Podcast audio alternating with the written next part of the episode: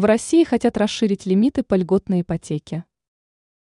Недавно стало известно, что в России могут увеличить лимиты выдач льготной ипотеки. По имеющейся информации, соответствующее постановление в настоящее время подготавливается правительством.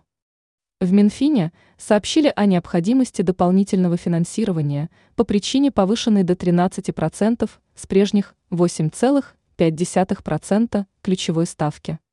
Второй фактор в аргументации ведомства – это фиксирующийся рост спроса на государственные программы. Как информирует сетевое издание МОС-СМИ, на весь период действия программ общий лимит выдачи льготной ипотеки на жилье в новостройках под 8% составлял 5 триллионов рублей.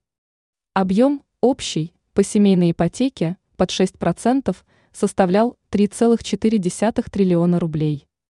Данные средства для льготной ипотеки распределили между банками, но из-за чрезвычайно большого спроса они практически израсходовали выделенные им 5 триллионов. Сообщается, что банки теоретически могут выдавать льготные ипотеки даже после того, как лимит закончится, однако в этом случае они получают риски для своей доходности, поэтому некоторые могут на время приостановить выдачи такой ипотеки.